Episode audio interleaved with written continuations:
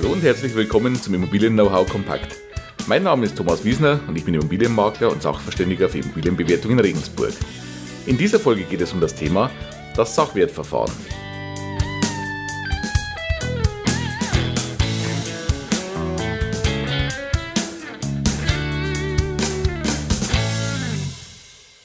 So, heute dann ein weiterer Teil zu den wichtigsten Wertermittlungsverfahren. In der vergangenen Woche hatten wir ja das Thema Vergleichswertverfahren und ich habe schon angekündigt, heute das nächste wichtige Thema oder das nächste große Thema, wenn es um die Wertermittlungsverfahren geht, nämlich das Sachwertverfahren. Ja, Sachwertverfahren. Also der Name sagt schon, es geht um Sachwerte. Es geht also um die Sache als solches.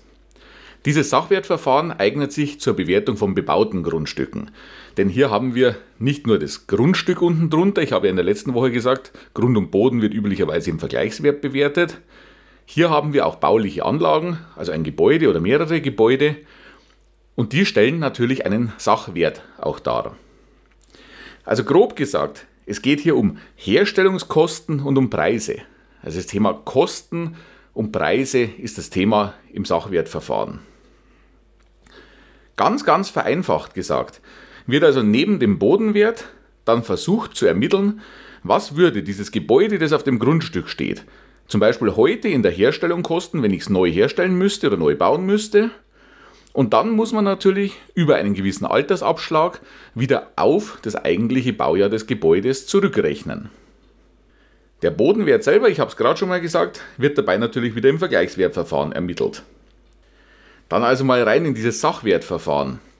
Wir brauchen natürlich, um die Herstellungskosten zu berechnen, eine gewisse Berechnungsgrundlage. Das kann jetzt zum Beispiel die Bruttogrundfläche oder BGF genannt sein. Also die zusammengerechneten Grundflächen der einzelnen Geschosse. Wie genau sich die BGF berechnet, macht man, wenn dann nochmal separat oder Sie lesen es im Internet nochmal nach. Dann habe ich eine gewisse Quadratmeteranzahl. Oder aber es gibt andere Varianten, die zum Beispiel den Bruttorauminhalt bzw. den umbauten Raum nehmen. Dann habe ich eine gewisse Kubikmeterzahl von umbauten Raum.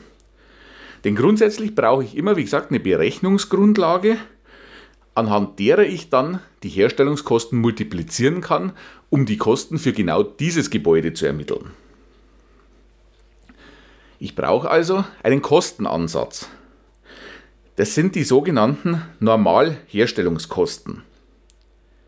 Die Normalherstellungskosten, das sind im Prinzip tabellarische Werte, die auf unterschiedlicher Basis, zum Beispiel gibt es die NHK 2000 oder jetzt aktueller die NHK 2010, ähm, also auf unterschiedlicher Basis gewisse normierte Baupreise darstellen. Wenn wir das Beispiel der NHK 2010 nehmen, dann ist das also eine, ja, eine Kaufpreissammlung im Prinzip, die entsprechend ermittelte Werte enthält, die nach bestimmten Ausstattungsstufen angibt, was kostet mich zum Beispiel ein Quadratmeter BGF, also Bruttogrundfläche, in der Herstellung. Wie gerade schon erwähnt, das basiert zum Beispiel auf Ausstattungsstufen. Man muss natürlich schauen, wie ist dieses Gebäude ausgestattet, also wie hochwertig ist dieses Gebäude errichtet. Es gibt ja durchaus massive Unterschiede. Ein Gebäude kann ja sehr einfach errichtet sein und es kann sehr, sehr luxuriös von den Baumaterialien etc. her errichtet sein. Das ergibt natürlich unterschiedliche Herstellungskosten. Und nach dieser Einordnung hat man einen Wert der Normalherstellungskosten, der auf ein gewisses Basisjahr wieder beruht. NHK 2010 bedeutet, das Basisjahr ist das Jahr 2010. Entsprechend bei der NHK 2000 also das Basisjahr 2000. Jetzt verändern sich Baupreise aber natürlich im Laufe der Zeit. Wir haben ja jetzt 2017, wenn Sie diesen Podcast hören. Sie müssen also diesen Wert dann auch noch auf den Stichtag oder auf das Jahr der Wertermittlung wieder hochrechnen. Dafür gibt es den Baupreisindex. Das ist ein statistischer Index, der, ja, der vom Statistischen Bundesamt veröffentlicht wird. Anhand dessen man sieht, wie haben sich die Baupreise zum Basisjahr verändert. Den müssen wir also auch noch mit einfließen lassen und dann haben wir einen gewissen Wert Normalherstellungskosten pro Einheit, also zum Beispiel pro Quadratmeter Bruttogrundfläche. Diese beiden jetzt multipliziert ergibt schon mal einen Herstellungswert für das Gebäude. Dann muss man aufpassen, je nach der NHK-Variante, also der Normalherstellungskostenvariante, müssen eventuell auch noch Baunebenkosten berücksichtigt werden. Vor allem bei den NHK 2000 war das der Fall. Also zum Beispiel so Themen wie Planungskosten etc. Die müsste man dann auch noch separat ermitteln und dazu berechnen. Und außerdem ist es noch ganz wichtig zu sehen, gibt es denn an dem Gebäude Bauteile oder Einrichtungen, die nicht durch die Normalherstellungskosten erfasst sind. Die Normalherstellungskosten betreffen ja immer einen gewissen Baukörper, also eine gewisse Form des Gebäudes und einen gewissen Ausstattungsstandard. Aber sie umfassen natürlich keine besonderen Bauteile. Ein Beispiel dafür. Sie haben ein Standardgebäude, das durch die Normalherstellungskosten abgedeckt ist. Auf dem Gebäude befinden sich aber zum Beispiel sechs große Dachgauben. Die muss man noch separat in Ansatz bringen, denn die sind in den Normalherstellungskosten nicht enthalten. Die Überdachung vor ihrer Eingangstüre, die ist zum Beispiel auch nicht enthalten. Also man muss immer schauen, was sind noch Bauteile, die besonders zu den Herstellungskosten dazuzurechnen sind. Und jetzt kommen wir an den Punkt der Alterswertminderung. Wir müssen jetzt natürlich das tatsächliche Gebäudealter berücksichtigen, denn in der Regel ist es ja kein jetzt gerade erstellter Neubau. Und da gibt es zwei Begriffe, die Sie kennen sollten. Das ist der Begriff der Gesamtnutzungsdauer und der Begriff der Restnutzungsdauer. Die Gesamtnutzungsdauer gibt also einen Wert an, wie lange wird ein solches Gebäude, auch wieder in Abhängigkeit von der Qualität des Gebäudes, in der Regel wirtschaftlich verwertbar sein, ohne größere Modernisierungen vorzunehmen. Wenn Sie also hier jetzt einen Wert von zum Beispiel 75 oder 80 Jahren lesen, dann heißt das natürlich nicht, dass nach 80 Jahren das Gebäude in sich zusammenstürzt. Wir reden also nicht von einer technischen Gesamtlebensdauer, sondern wir reden von einer Gesamtnutzungsdauer. Also wie lange ist es wirtschaftlich sinnvoll zu nutzen? Und daraus ergibt sich dann wiederum die Restnutzungsdauer. Wenn zum Beispiel 80 Jahre Gesamtnutzungsdauer auf dem Papier stehen, das Gebäude aber schon 30 Jahre alt ist, ja, dann bleiben uns noch eine Restnutzungsdauer von 50 Jahren. Das muss jetzt nicht unbedingt immer diese einfache Rechnung sein, denn es gibt natürlich auch Möglichkeiten, die Restnutzungsdauer wieder zu verlängern. Wenn Sie also so ein Gebäude, das zum Beispiel schon 50 Jahre alt ist, entsprechend modernisieren und auf einen wesentlich moderneren Standard bringen, dann verlängern Sie letztendlich die Restnutzungsdauer wieder. Das muss also berücksichtigt werden. Und wie gesagt, mit diesen beiden Werten, Gesamtnutzungsdauer und Restnutzungsdauer, wird dann eine lineare Alterswertminderung, also prozentuale Alterswertminderung von den Herstellungskosten berechnet.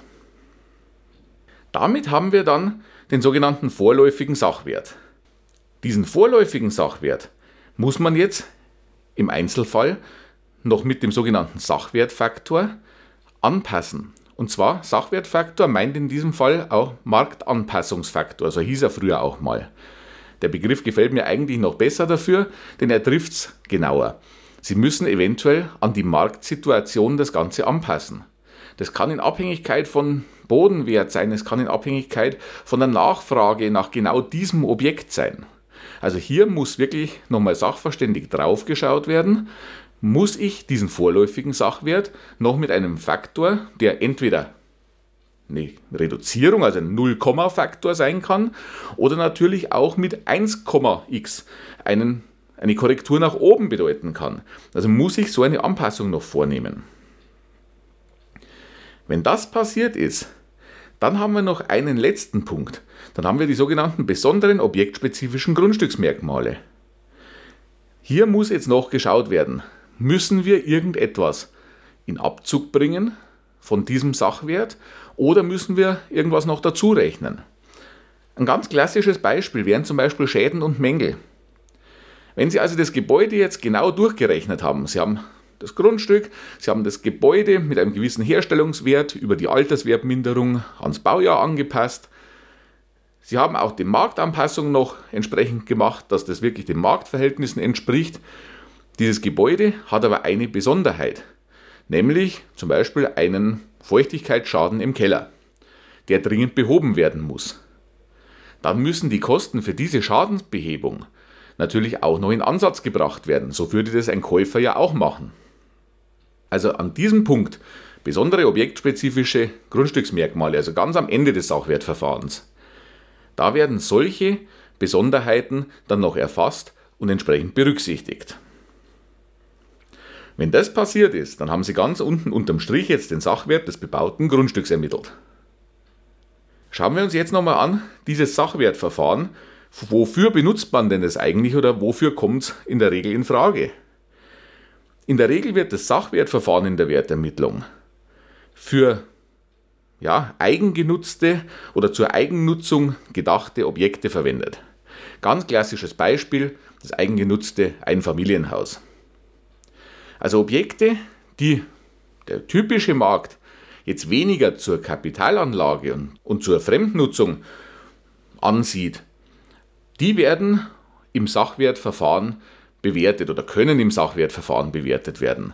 Also immer dann, wenn man unterstellt, ein Käufer würde auch den Sachwert in den Vordergrund seiner Kaufüberlegungen stellen und nicht den Ertrag des ganzen Grundstücks. Dann kommt das Sachwertverfahren zum Einsatz. Genau der andere Unterschied, weil wir gerade dabei sind, wäre dann das Ertragswertverfahren. Das ist genau das Thema der kommenden Woche. Wenn also ein Käufer wahrscheinlich sich eher daran orientiert in seiner Kaufpreisfindung, welchen Ertrag bringt mir das Ganze, welche Miete bringt mir das Ganze, dann greift man zum Ertragswertverfahren. Wie gesagt, das ist genau das Thema der kommenden Woche. Zum Abschluss noch zum Sachwertverfahren. Geregelt ist das Ganze auch wieder in der Immobilienwertermittlungsverordnung und jetzt in der Sachwertrichtlinie. Da kann man sowas auch nochmal nachlesen, wenn man möchte. Ich hoffe, ich konnte Ihnen jetzt mit dieser Folge einen kleinen Überblick über das Sachwertverfahren geben. Man kann es natürlich im Rahmen dieses Podcasts nicht in allen Details und in allen Einzelheiten erklären. Das würde viel, viel zu weit führen und da müssten wir uns ein paar Tage dafür Zeit nehmen. Aber ich hoffe, ich konnte Ihnen mal einen kleinen Überblick geben, dass wenn Sie so eine Sachwertermittlung mal lesen oder in die Hand bekommen, dass Sie auch wissen, diese einzelnen Schritte drin, was bedeuten die denn eigentlich? Ja, wenn Ihnen die Folge etwas gebracht hat und wenn es Ihnen gefallen hat, würde ich mich über einen Daumen nach oben und eine gute Bewertung freuen. Schreiben Sie mir doch gerne eine Rezension oder einen Kommentar dazu oder auch eine, ja, eine Anmerkung auf der Facebook-Seite. Wenn Sie Fragen dazu haben, dann kann man dazu auch gerne mal noch drauf eingehen. Mein Unterstützungsangebot rund um die Immobilie finden Sie immer auf meiner Internetseite immobilienberatung-wiesner.de und auf meiner Facebook-Seite. Die Links dazu wie immer in den Show Notes und in den Beschreibungen. Ja, ansonsten sage ich danke, dass Sie diese Woche dabei waren. Ich freue mich, wenn Sie auch nächste Woche dabei sind. Das Thema dann das Ertragswertverfahren. Ja, und bis dahin eine schöne Zeit. Danke und bis bald, Ihr Thomas Wiesner.